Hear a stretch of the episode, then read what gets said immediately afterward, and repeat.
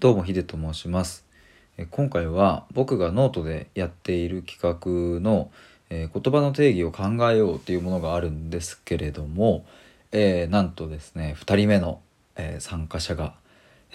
いらっしゃってですねえー、とその方の記事のご紹介と、えお礼をお伝えさせていただこうと思っています。テーマはですね継続するということですね。継続とは何かというテーマで今回、えー記事を書いてくださいました。えー、とお名前が言うなんでもない人さんという方ですね、えー本当にまずありがとうございます。むっちゃ嬉しいですね、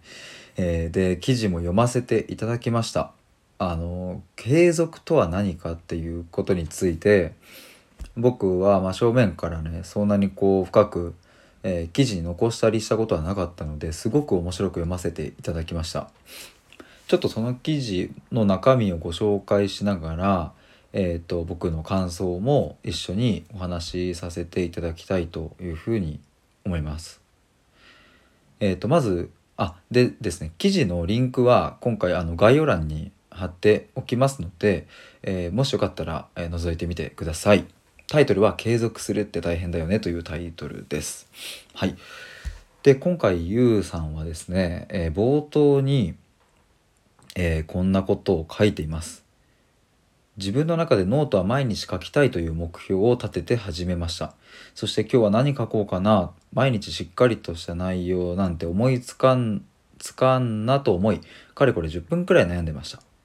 そこで今日は書かなくてもいいかなとも考えたのですがそれこそ三日坊主の典型的なやつやと思いこの話題にしました皆さんにとって継続するってどんなイメージを持ちますか？という入りですね今まさに自分があのそういう継続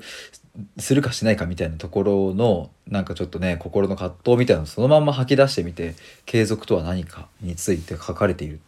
非常に面白い切り口ですよね。で、えーっと、まあ、結論から言うと、えーゆうさんはですね、継続とは、何か、えその答えは、何かしらの行動を最低限続けること。というふうに思っている、えーそうです。えーそこの例としてね、えーこんなふうに書かれていました。えー山登りでもそうですが富士山を毎分 80m の速度で必ず歩けって、え言われたら登る前から気分下がりませんか？うん下がる下がる、えー調子いい時はサクサク登れるだろうし、えー疲れたらノロノロになってしまうだろうしその時の調子によって変わると思うんです。だからこそ他も同じように元気な時はいつも以上に頑張れるだろうし調子悪い時はあまり頑張れないというのが普通かなと思います。サボりたい時だってあるしっていう、うん、だからこそ最低限何かしらの行動ができていればそれは継続しているって言えるんじゃないかなって思っていますということでした。あのまあおっしゃる通りですよねだからその継続っていう言葉ってうんと知らず知らずのうちにいろんな価値観が周りに付着しているなと思うんですけどまあそのうちの一個に「継続は力なり」とかね、うん、あるじゃないですか。で間違いないんですよねあれって間違いないんだけれども「継続は力なり」っていう言葉ってえーっとぶっちゃけうんとなんだろうな僕の感覚だと継続ができないと、うん、つまりはあまり価値がないとかね力にならないみたいななんか継続できない自分は否定されてしまう感覚があってなんかねすごい難しいなと思ってるんですが、まあ、ゆうさんのように何かしらの行動を最低限続けることっていうふうに捉えると、まあ、継続の見方変わってきますよね。まあ継続といえばイチロー選手かもしれませんが、まあ、イチロー選手のあのね10年間以上連続で200本以上安打を打つというだからそれも継続ですがそれをねあの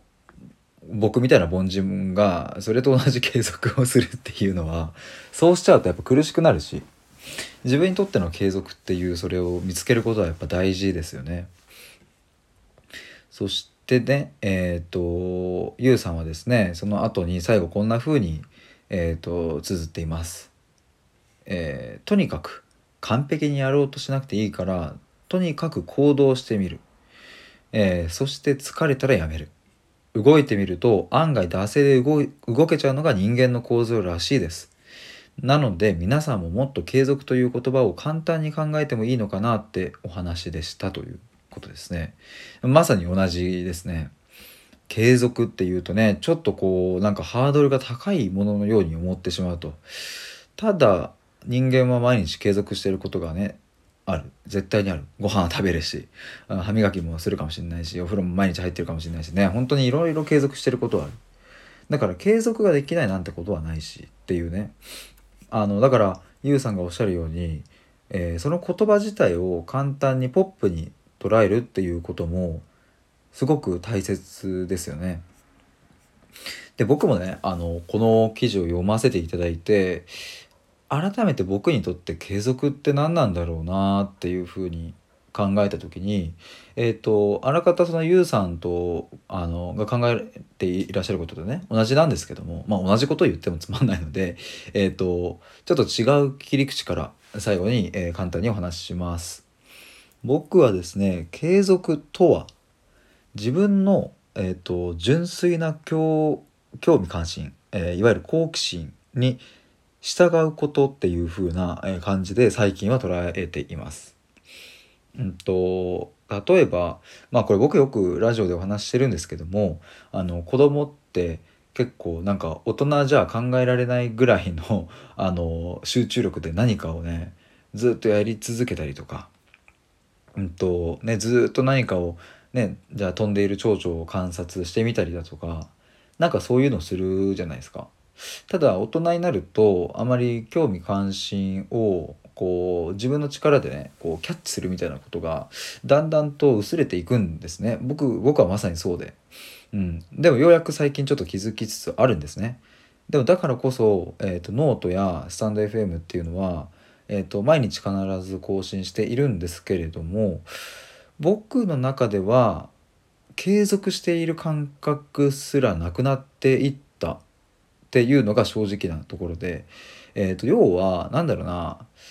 うんと毎日じゃあ YouTube や Amazon プライムを見ちゃうっていう方もいると思うんですけどもそれって毎日 YouTube を見るっていうことを継続してるわけですよね。ただただ YouTube を見るっていうことって、えーと、暇つぶしと捉えられてしまうケースが非常に多いのでそこには価値がないよねっていうふうになっちゃうことがあるんですけれども僕はあんまりそんなことは思わなくてえ結局のところ、うんと、じゃあ YouTube を毎日見なさいと言われたところでできない人がやっぱいるんですよね。それは難しいと。でもできる人もいる。じゃあ僕もノートを毎日書いていますがノートを書けないっていう人もいるかもしれないしじゃあ僕も毎日ランニングしろとかじゃあ10キロ走れって言われてもできないそれは。だから結局のところ自分の興味関心が向く方向に日々走り続けるっていうことが継続なんじゃないかなっていうのが、えー、僕の、えー、考えでありますということですね。はい、えー、改めてゆうさんありがとうございました。えー、ゆうさんのですねあの他の自己紹介の記事だったり、えーと、あとフリーランス過去独立を目指した目指し始めたきっかけっていう文章を読んだりするとねあのすっごい近いなと思ったんですよ。なぜなら年が同じ。そしてえーと、フリーランスを目指し始めたきっかけが非常に似ているっていう。本当に似ている。マジで似てるんですよ。ちょっと勝手に興奮しちゃってるんですけどもあのちょっとねこういう出会いなんでね是非とも今後ともね一緒に頑張っていければいいなというそんなことを思っていますあの改めてありがとうございましたそしてえっ、ー、とこれからもねあの企画は続けていきますので10月の終わりまでやっているので是非参加していただければと思います。ではまた。